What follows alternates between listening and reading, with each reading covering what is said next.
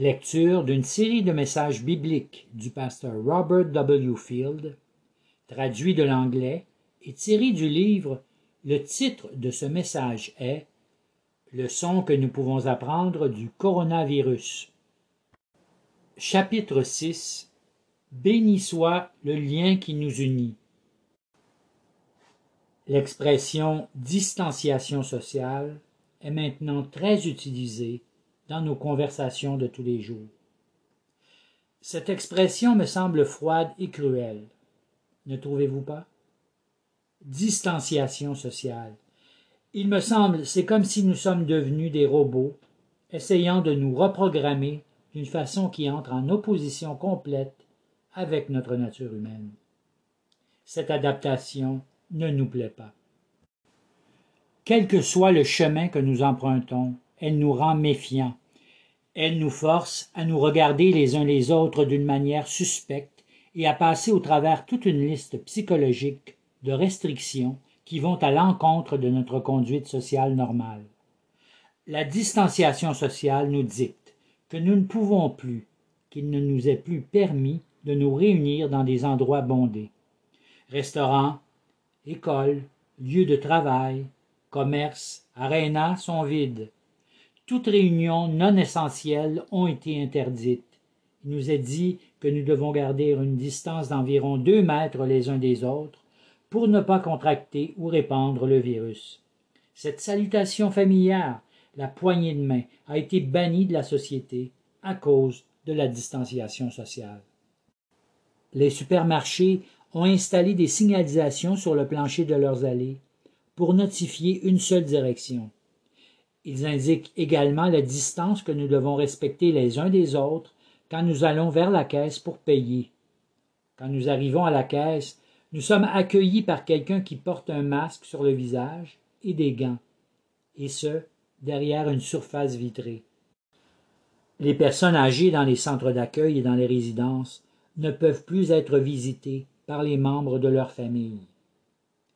Une mère de famille de quarante-deux ans est morte récemment du virus. Tristement, la seule façon par laquelle la famille a pu lui dire adieu était d'une autre chambre au moyen de walkie-talkie. Nous ne sommes pas faits pour cela.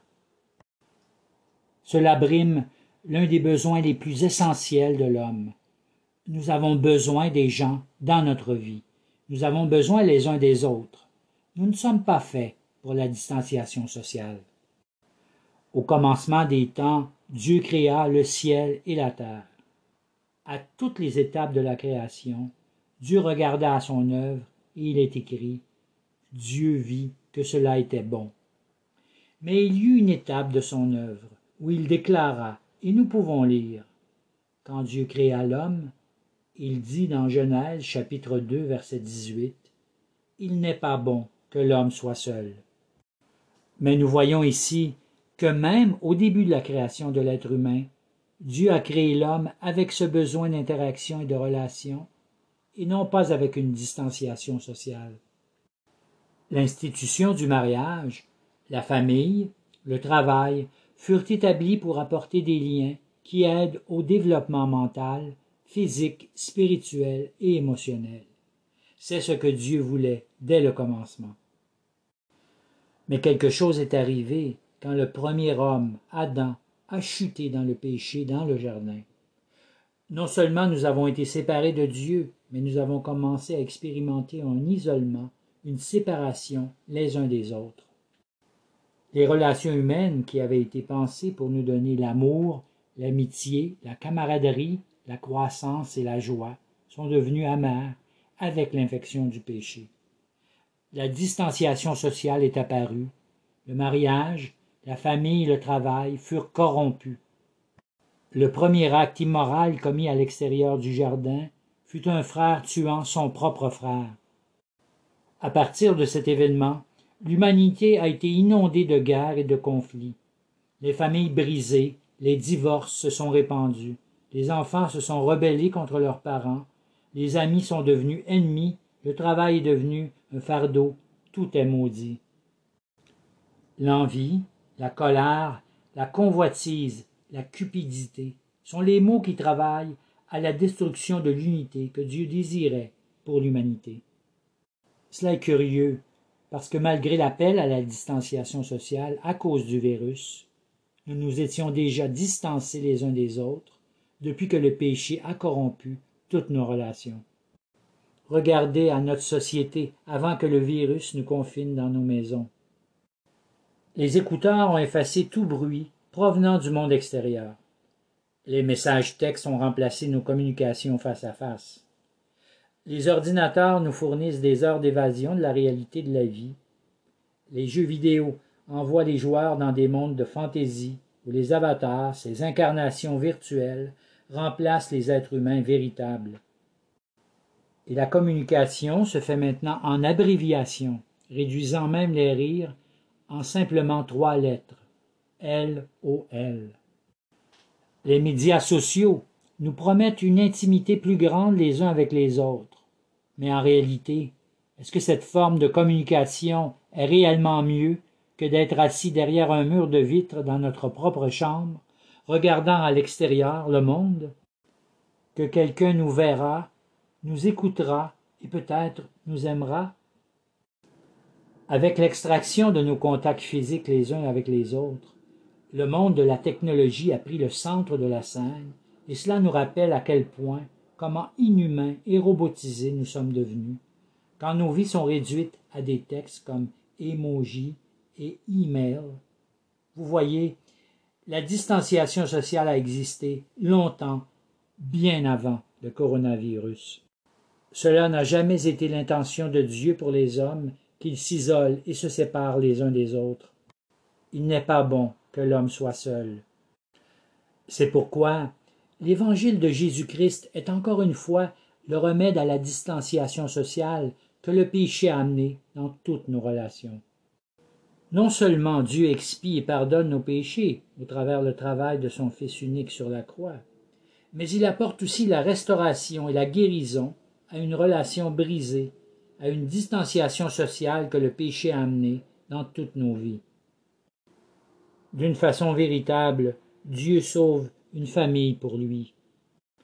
Un peuple qui habitera avec lui pour toujours, dans l'amour et dans une harmonie parfaite. Le péché qui a brisé notre relation avec lui et les uns avec les autres a été pardonné. Son pouvoir a été défait en Christ, et maintenant nous sommes un peuple racheté, un peuple saint, la famille bénie de Dieu. Un peuple non plus éloigné les uns des autres, mais rapproché par le sang de Christ. C'est cela la bénédiction et la joie de l'Église. Nous sommes l'assemblée des appelés de Dieu, destinés à nous aimer et adorer le Seigneur dans l'unité.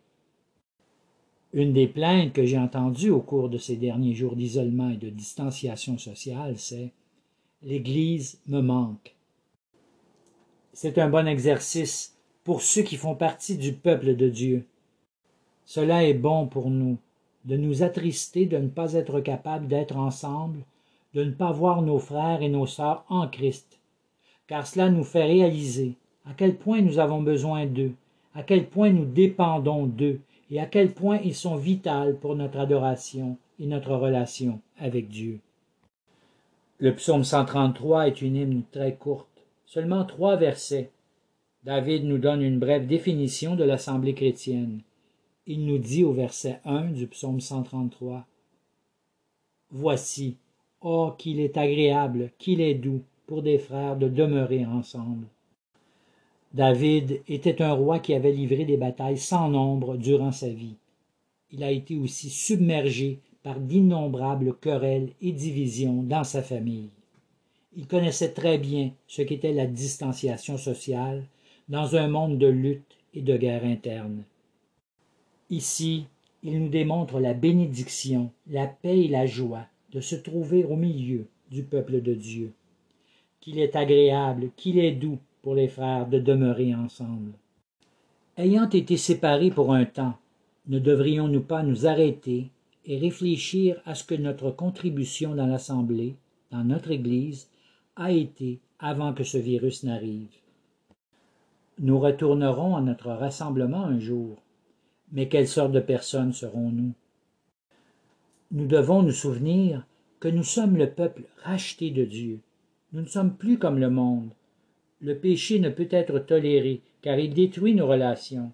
L'orgueil, l'égoïsme ne doivent pas être tolérés, car ils détruisent l'unité de l'esprit, les liens de la paix qui unissent le corps de Christ.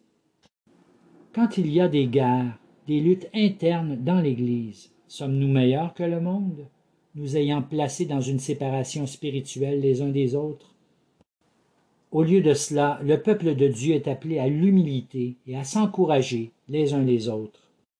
Nous devons être des instruments de paix, patients et doux, regardant vers le futur pour notre réunion ensemble.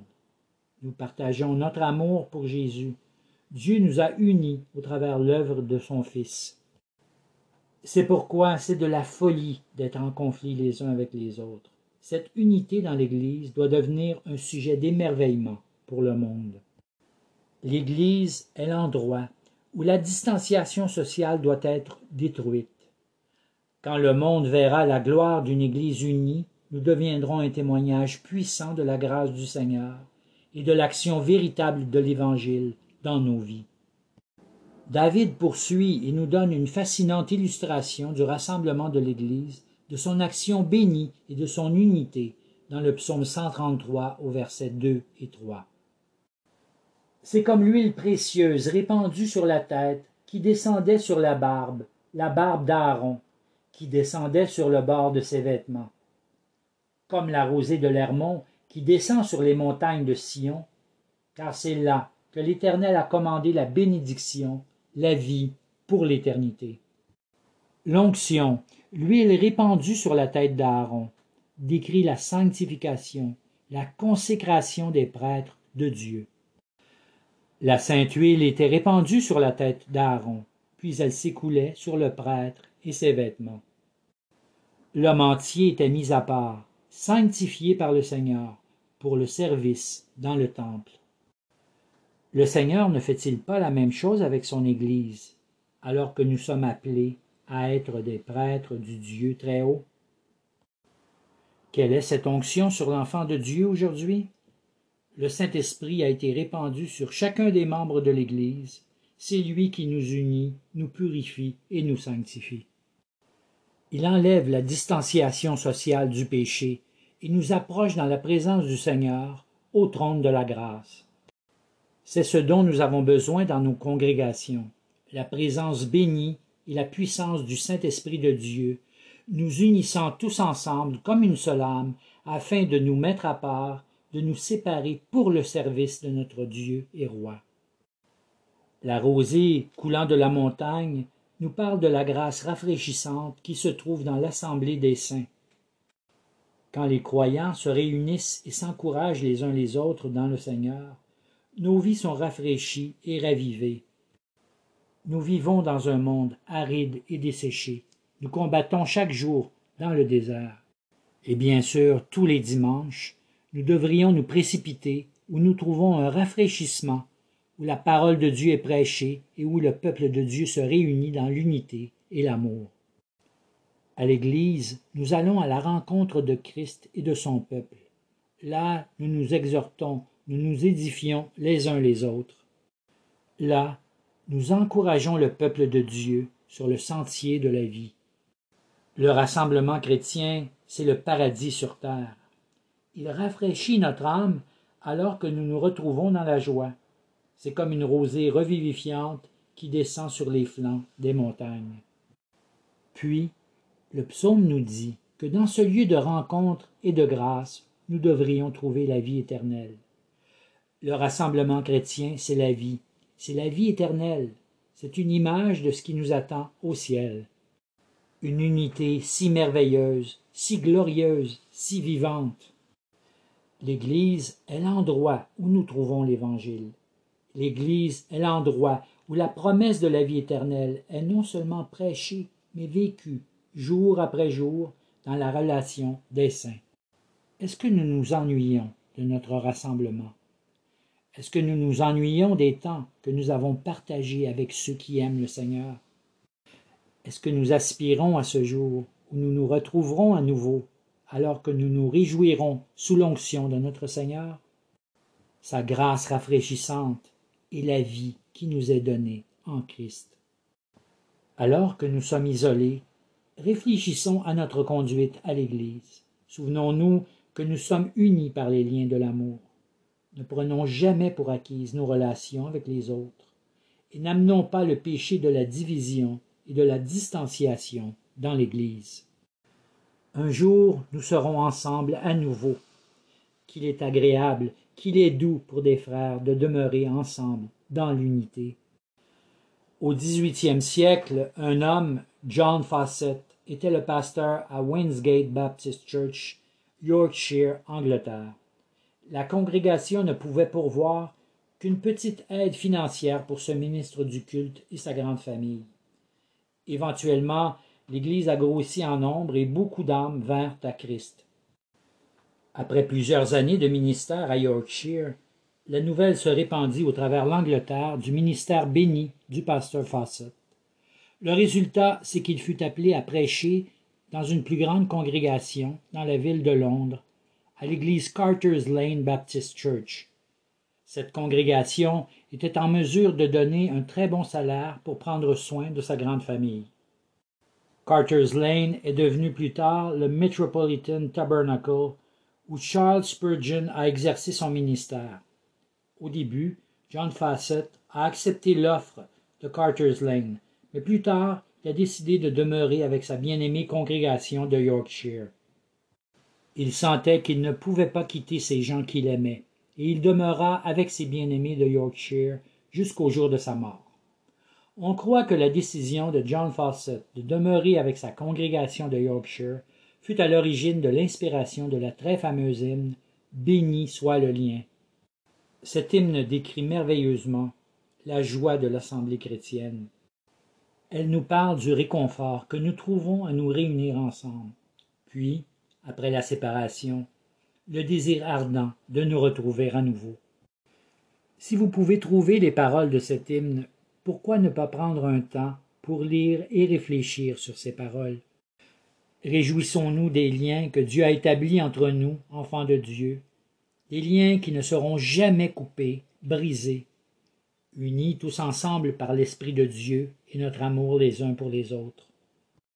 Lisons pour terminer les paroles de cette hymne merveilleuse. Béni soit le lien, béni soit le lien qui nous unit en Christ le saint amour, l'amour divin que verse en nous l'Esprit. Au ciel vers notre Dieu, avec joie et ferveur, s'élèvent nos chants à nos vœux, parfum doux au Seigneur. Nous mettons en commun nos fardeaux, nos labeurs. En Jésus nous ne sommes qu'un, dans la joie et les pleurs. Si nous devons bientôt quitter ces lieux bénis, nous nous retrouverons là-haut, pour toujours réunis. Amen.